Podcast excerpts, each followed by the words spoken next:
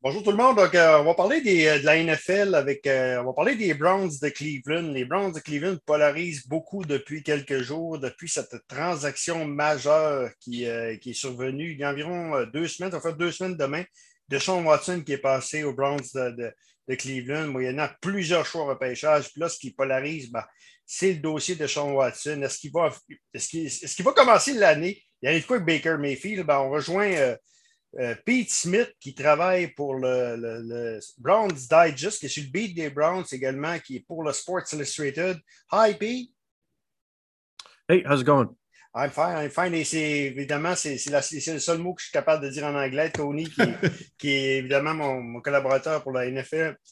Bonjour, euh, Danny. Salut, Tony, ça va bien? Donc, euh, on va y aller comme d'habitude dans la, question en français, en alternance, et par la suite, moi et Tony, on va y aller avec des questions, comme on fait avec Michel Dugas. Euh, première question, euh, d'abord, euh, est-ce que ça a surpris beaucoup à Cleveland et quelle est la réaction des fans des Browns? All right, uh, thanks, Pete, uh, for being with us. And uh, the way we're gonna uh, uh, the way we're gonna do the the interview is that Danny's gonna ask uh, one question, I'll ask another one, and after, like you see, we have to translate for our fans and all that. So Danny's first question. Uh, well, it's been two weeks with this trade, Deshaun Watson, uh, for for many picks and especially the 230 million dollar guaranteed.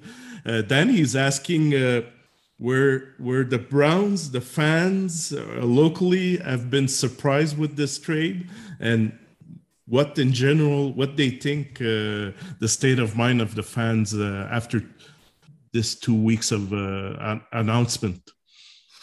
Yeah. Um, the, the the reactions have been sort of all over the place. Um, yeah, I, I, think people were stunned that he ultimately chose chose the Browns. Um, that was a big part of it.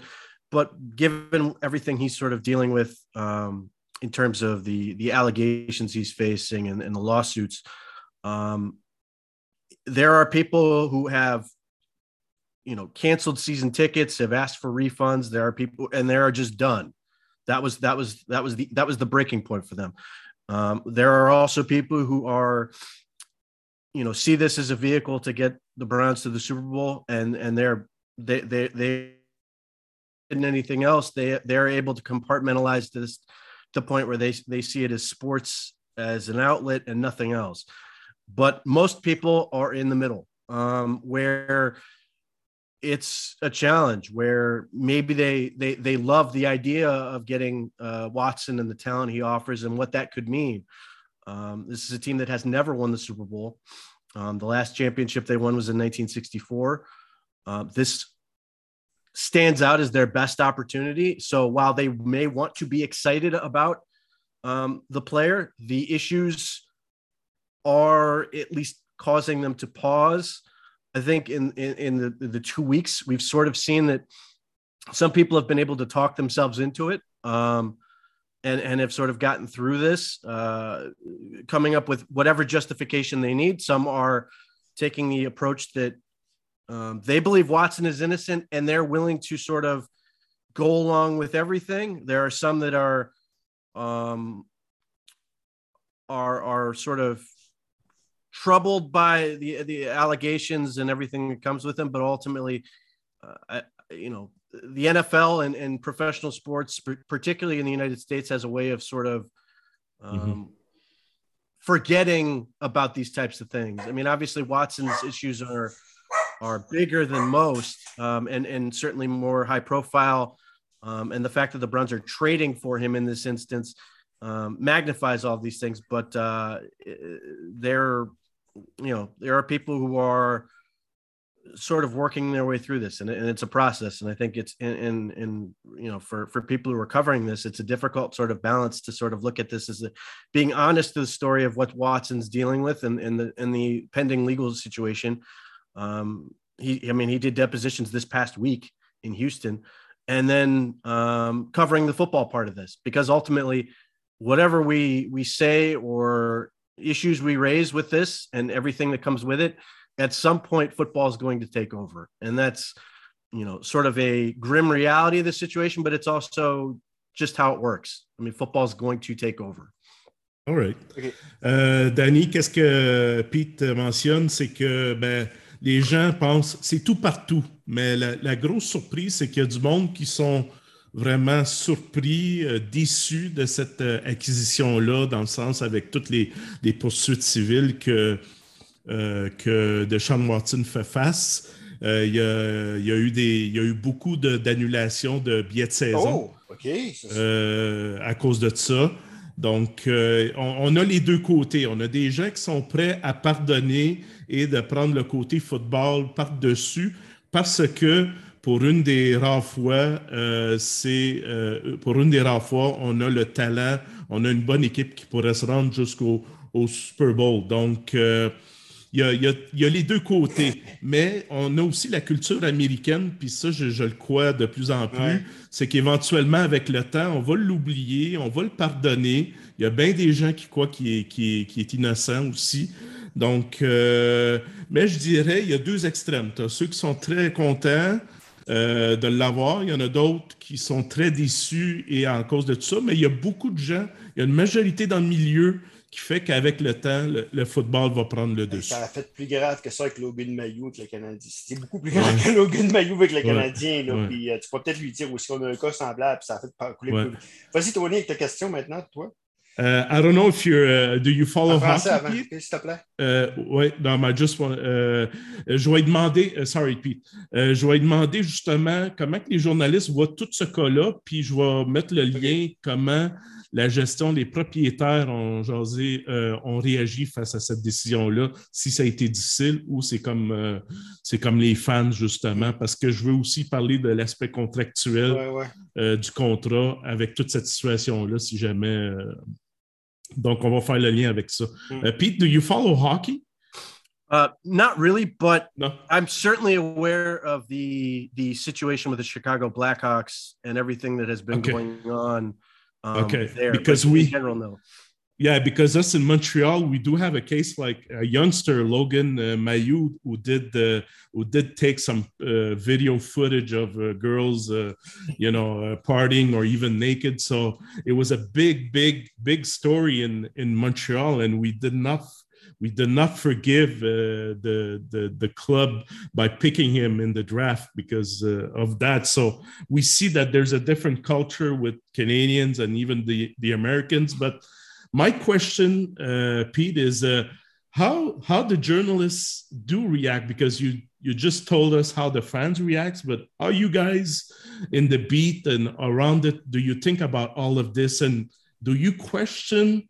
That's my follow up question: is do you question that the owners i'm i'm i'm a personally and there's a lot of people who are very concerned and disappointing how the the the owners the Haslams have been dealing with all of this so how how let's take out the fans and even talk about the players did did the players react on all of this and is it the same kind of reaction as the fans um, as far as the players go, if there are issues, and I'm sure there are, they have not been public. Um, okay. the, the, the, the only thing we've heard is you know from players has been sort of being very delicate around it, um, but not condemning it or anything along those lines. And and um, you know, from that standpoint, I don't know if there's a winning situation for them if they do. You know, that's one of those things where uh, as you said, I, I, don't know that the, the culture here is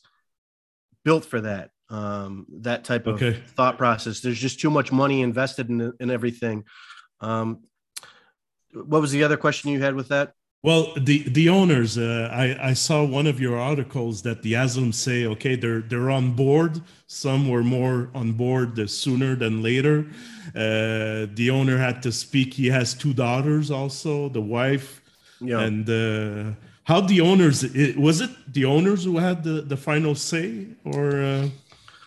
um when when they uh when they when they did a press conference, they did they, they did a press conference with the the football operations people, and they did one with ownership. Yeah. And the reason they had exactly. to do two was the ownership was out of the country, which exactly which was strange in the fact that they weren't here, but it also gave you sort of a unique perspective that you got two separate sort of reactions from one from the building and one from the sort of ownership. Um, you know, the, the, the ownership made it sound like this was an idea that was originated from the football operations, and then they, from there they basically made sure that they did every bit of research to feel good about the situation. Now, what does that really mean? I, I don't know. I mean, they, they they walked us through what they felt was their, you know, thorough research. Um, what you know is that thorough enough to protect themselves from any sort of damages, or was that you know protecting? Uh, was that trying to figure out exactly who this person was and whether this was a real problem and whether they had to worry about it happening again? Um, that is unclear at this point. They're saying all the right things in terms of what they what what they want people to think, but um, you know, in some ways, this is a bottom line business, and winning, you know, winning earns a lot of forgiveness. Um, mm-hmm.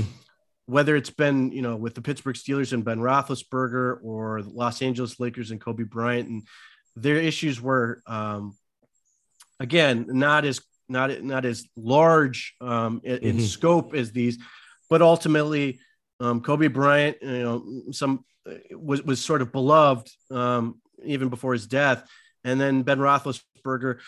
Um, he's going to end up going to the Pro Football Hall of Fame at some point, and and exactly. and largely, and again, this is somewhat of a product of how um, the U.S. covers these things and talks about these things, particularly in broadcast most of his issues were just referred to as issues. They weren't referred by, you know, he settled with, you know, a woman who accused of him of rape or any of the other things. It was just always mm-hmm. sort of compartmentalized into this small little box of his troubles off the field. Um, and again, that's where you get into this situation where time sort of allows these things to go away. There are any number of players in the NFL who have had major issues. Tyreek Hill, was just traded from the Kansas City Chiefs to the Miami Dolphins, and that was a man who confessed and uh, to choking his pregnant girlfriend in college, and was then later accused while with the Chiefs of child abuse. Now, ultimately, those charges didn't amount to anything, but I don't think anybody comes out of this going Tyreek Hill is a great person, but you didn't hear about that when the trade was made. It was about you know Tyreek Hill, what can he do for them on the field, and that's unfortunately um, the reality of, of how a lot of this is covered. There are certainly people who who ra- raised concerns um, it, it, when when the possibility of the Watson trade was brought up. There were definitely people in the media, particularly locally, but also nationally, who basically said, "Whoa, whoa do we really need to do this?" You know, raising various objections, raising raising concerns about all the reasons not to do this. Um, but once you get through those things, um, we can we can talk about those things. We can we can raise all the potential concerns the the fallout that could come from it and god forbid it ever happens again.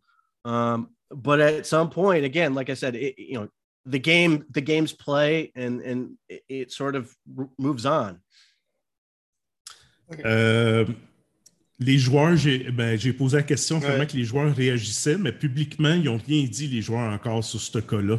Donc, c'est très, très bizarre. Long, hein? Ça va dire long quand les joueurs, normalement, la question comme de Sean Watson, c'est euh, que normalement, les joueurs parlent. Donc, ça veut, ça veut tout dire. C'est ça. Ben, je, on va peut-être y poser tantôt si euh, Watson les a approchés, mais publiquement, les joueurs n'ont pas réagi face à ça, mais oh. rapidement, euh, comme on a mentionné, on a mentionné beaucoup de cas comme Ben Roethlisberger, qui va être un futur membre du Temple de la Renommée, a eu, a eu des, des, des, actions euh, quasiment semblables, mais pas aussi sévères que de Sean Watson. On parlait même de Tyreek Hill et de Kobe Bryant dans le basketball, mais au bout de la ligne, la victoire pardonne au niveau de la culture américaine avec ça. Donc, euh, qu'est-ce qui. Euh, mais tout ce processus-là, ce questionnement-là, questionnement aussi, les propriétaires, euh, il, a, mis au clair, Pete a mentionné qu'il y avait le côté opération football, puis le côté gestion propriétaire. Les, opérations football, les autres, ils pensent qu'il y avait toutes les notions, les informations nécessaires pour dire que Deshaun Watson peut jouer. Côté propriétaire, ben, c'est difficile. Donc, euh, ils, ont, suivi, ils ont suivi le, bateau parce que faut pas s'en cacher. Euh, Monsieur Aslam a deux, deux filles dans sa famille, plus sa femme. Donc, ils ont même demandé l'opinion et qu'est-ce qu'ils pensaient de tout ça. Et il y a eu, il y a eu l'approbation d'aller au-delà. Donc, on voit qu'ils veulent gagner, mais c'est assez, c'est assez touché comme situation. Ah, moi, je, moi, je veux, moi, ce qui me décourage le plus dans cette transaction-là, Tony, puis je vais y dire, c'est que les Browns ont donné plusieurs choix au pêchage, puis ils n'ont pas, pas eu la garantie de la NFL. Ils n'ont pas fait leur devoir avant. Je ne sais pas si tu me venir leur devoir avant, voir si la NFL va les suspendre? ce qu'on a appris, c'est que la NFL pourrait le suspendre également encore. Moi, c'est ça qui me dépasse. Est-ce qu'il y a une clause dans l'échange qui fait en sorte que, que si euh, que s'il est suspendu, les, les Texans euh, m'ont donné quelque chose. Moi, ça me dépasse, mais n'ont pas fait leur devoir. Ah. C'est ça que. Ben, tout le monde. Uh, yeah. uh, Pete, Pete, we're, we're asking uh, contractually, I don't know if it's the word to say it, but uh, with all the Browns that gave up all the picks and the contract and all that, and technically, nothing is guaranteed that Watson's going to play the next year or even the following uh, following year because in a way if it, it is I know criminal, uh, you know, the grand jury, they, they, they, they, they, they kind of erase the situation, but still the civil, uh, civil lawsuits are there. But let's say he's, he's, um, how you say, he's guilty with the civil suits and all that. In the contract situation, what's going to happen? Are they going to, let's say he's really a, a is really guilty and the the, the team wants to or is he going to release him or is still has the guarantee of the money and all that so? Yeah um we don't have the like official wording of the contract. We do know that the money he has is protected against suspension. So his plan at this point is to he is uh, uh watson has maintained his innocence. He, he says he's going okay. to fight these things. Um, now maybe that changes, but at least right now he has no plans on settling. So, but what does it mean? Uh, is uh, guaranteed money is protected? What so, do you mean? Um, what would what, what would the the threat is that it, when these cases are resolved, if he were to settle these cases or ultimately mm-hmm. found guilty, then the NFL has their personal conduct policy, yeah, and under exactly. the personal conduct policy, they could then suspend him for X number of games. Um, the precedent at this point seems to be six, but it's an extraordinary situation. Obviously, it could be could be more than oh, that. But especially um, now we have Calvin Ridley for one year for for gambling. Imagine yeah sexual. Well, assault. I mean the the, the, the NFL the NFL's uh, gambling thing dates back quite a ways. I mean, yeah. Like, they, you know, you go back to Paul Hornung; he was suspended a year for gambling. They've got a yeah yeah, um, yeah. A, a, a a precedent on that front, but um, if he's suspended, the, the contract is written in a way that he will not lose any of that money. Um, if, oh, no, he won't lose any. Yeah. Um, now, if he were to, this were to come back and, and, and, you know, let's say that, um, the civil lawsuits produced criminal evidence and then he was retried and ultimately, um, was, uh, was convicted of something. I have to assume that there's some protection there. I can't verify that. We don't know, but I have to assume that there's some um, clause in that contract that you know, in case of actual actually being guilty, that this this this uh, becomes void or some some some out yeah. in the contract. But the bottom line is they're not getting the six picks back; those are gone. So, no, no, that's true. Yeah. Yeah. So so um, they have committed. They have they have they, they clearly believe that this is going to work out in their favor um, with whatever research they've done. Um, that this is gonna that this is going to allow him to play, whether he's suspended or not. And the part of the the, the suspension element may come as if he um, his legal strategy may be to delay this as long as possible. Um, not mm. you know in part of that 230 million dollars he's getting um, certainly aids his legal defense fund. And the people who are suing him may ultimately run out of resources to continue to fight this. And that may be a realistic um, thought in this that ultimately they they have to drop the case because they simply run out of resources to continue to, continue to fight it. And he wins by that. That means um, so. The, the the idea that could this all sort of, of you know evaporate? There's some way out of it possibly, but uh, just the sheer amount they've invested already suggests that they are confident whether they, you know, uh, why how how they can be so confident. I don't understand, okay. but they must they they know something that clearly we do not. So you're saying if he's suspended, does he get his money, uh, Watson, or not? Yes, he'll he'll get yeah, he'll get, his money. Okay. So if he okay. were to be suspended six, eight games, whatever, he'll okay. get he'll get paid. All right, thanks. Uh, I'll try. Um, c'est tout à fait bizarre, euh, Danny, euh, dans un sens que euh, premièrement, le contrat n'est pas public en ce moment, fait qu'on n'a pas vraiment les détails, mais selon le précédent, selon le genre de cas que Watson a eu, on, risque de peut-être voir seulement 6 à 8 matchs de suspension. Fait que j'ai, on a bien hâte de voir comment la, la NFL va réagir là-dessus. Donc, euh, c'est très, très, très bizarre. La seule affaire qui pourrait. Euh, lui, il pense que si jamais les poursuites civiles s'avèrent euh, véridiques, puis en plus, ils vont peut-être avoir une conséquence pour revenir aux criminels, ben, lui, il pense que l'équipe se protège là-dessus. C'est sûr que les six choix au repêchage, ils les perdent. Ça, c'est fait. Mais au niveau contractuel, euh, au niveau contractuel, pour l'instant, en plus, s'il est suspendu, il va garder son argent garanti en plus. Donc, c'est. Euh, puis, Pete, il mentionne que aussi que euh, la stratégie légale de Watson et son équipe d'avocats, de, c'est peut-être que là, il achète beaucoup de temps qui fait que tout cet argent-là, lui, il a de l'argent pour, euh, pour euh, l'aspect légal, sauf que lui, il pense que peut-être aussi les fameuses victimes, avec le temps, ça risque de coûter tellement cher que les accusés, les, victimes, euh, n'aient plus d'argent. Qu'il y a peut-être une stratégie, mais c'est très, très, très bizarre et euh, dans cette situation-là qui fait que même l'organisation, il euh, faut vraiment avoir confiance dans cette. Je vais dire comme, comme eux, c'est les Browns. Ce sont les Browns. Ce sont les Browns, ouais. ouais donc, euh, Hugues, ben, Tony, vas-y avec ta question maintenant. Ouais. we, we, we are very uh, outraged like you guys. I don't know. You personally, how do you feel uh, quickly, just quickly? Are you like the rest of the gang? Or uh, because we're saying from an outsider, Pete, we're saying these are the Browns. They're always like that. We're not um, surprised in a way. the only thing I would say is that the Haslams have a reputation of sort of do, operating by their own rules. They they they were uh, they were in their own legal trouble with their their corporation uh, Flying J. They were ultimately able to avoid it, but it, it had to do with trucking and and mm-hmm. um, some other things. Um, in terms of the being the Browns, there were 14 teams that were allegedly interested in in Watson. Um, That's true. That's true. So, um, you know, I, I don't feel like it's unique, uh, mm-hmm. but I, I totally sympathize with anyone who is just outraged or just done with this team. Um, I, I know people. I've had conversations. that I'm not. I'm not interested in arguing and telling them they should be.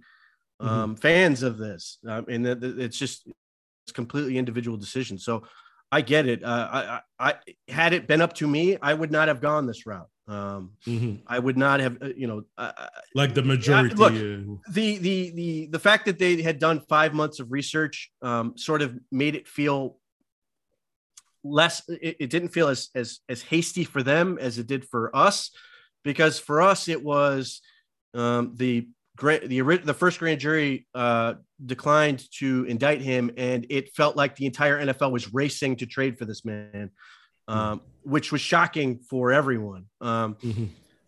But yeah, I, no, it doesn't feel unique to the Browns, but I, I certainly understand that perception because there, there, there were, like I said, 14 teams that were were were were willing to at least consider this this path. OK.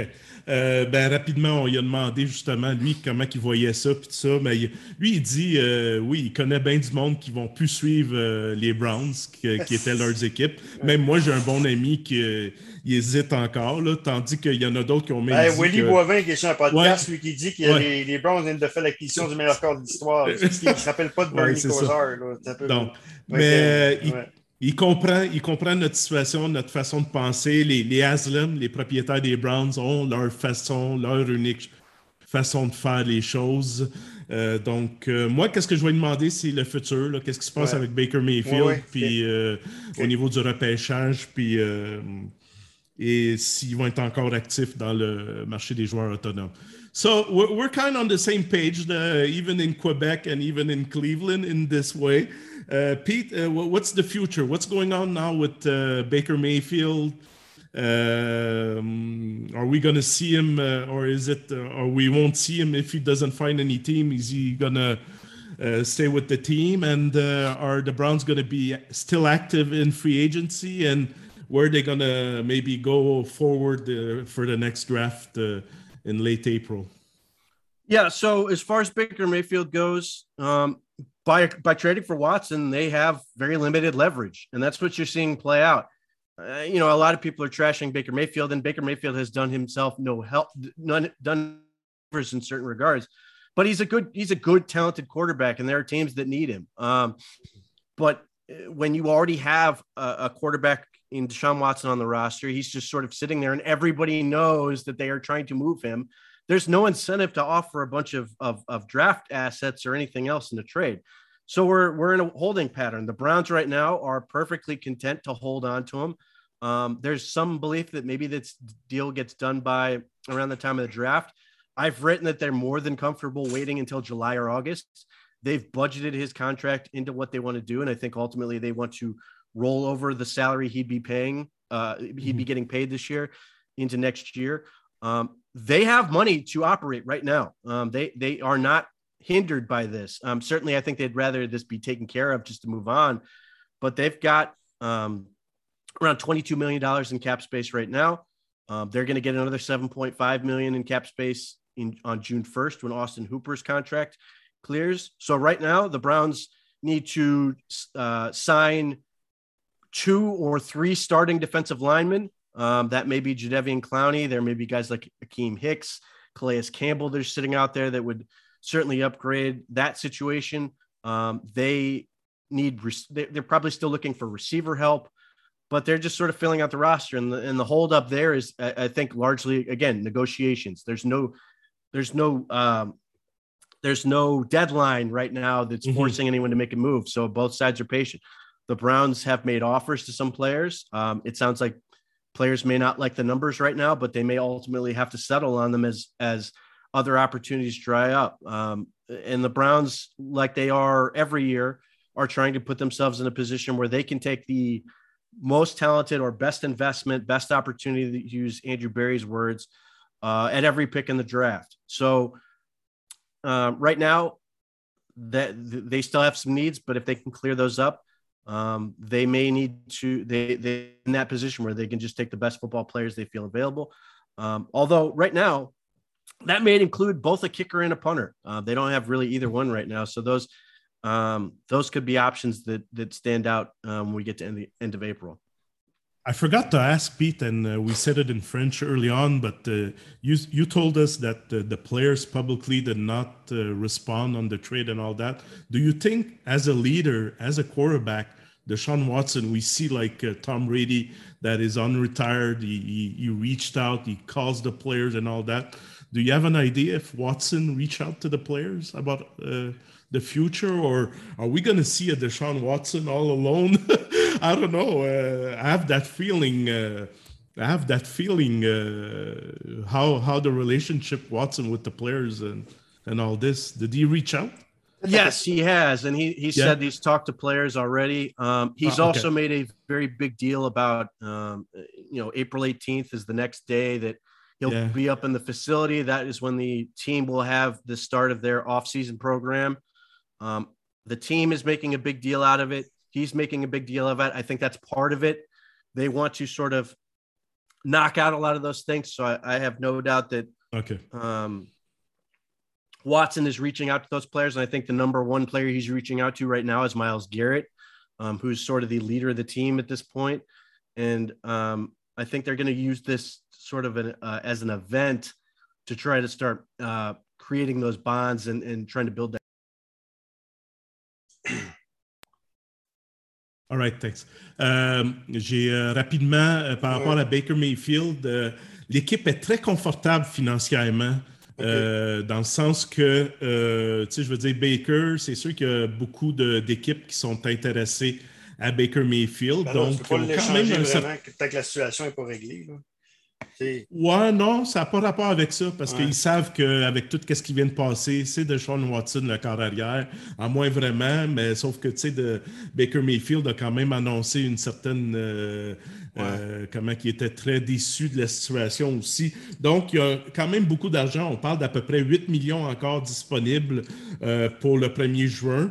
donc, ils vont peut-être attaquer 2-3 euh, un joueur de ligne défensive, on parle de Clowney, on parle de Callis, euh, Campbell, X, tout ça. Donc, euh, ils vont vraiment, ils vont être actifs pour signer des joueurs clés pour aider ça. On parle même d'un receveur, peut-être en, agent libre, ou même un, kicker, un batteur, puis de dégagement, ou même un batteur de placement. Donc, sont très. euh, ils pensent qu'ils vont, ils vont être très.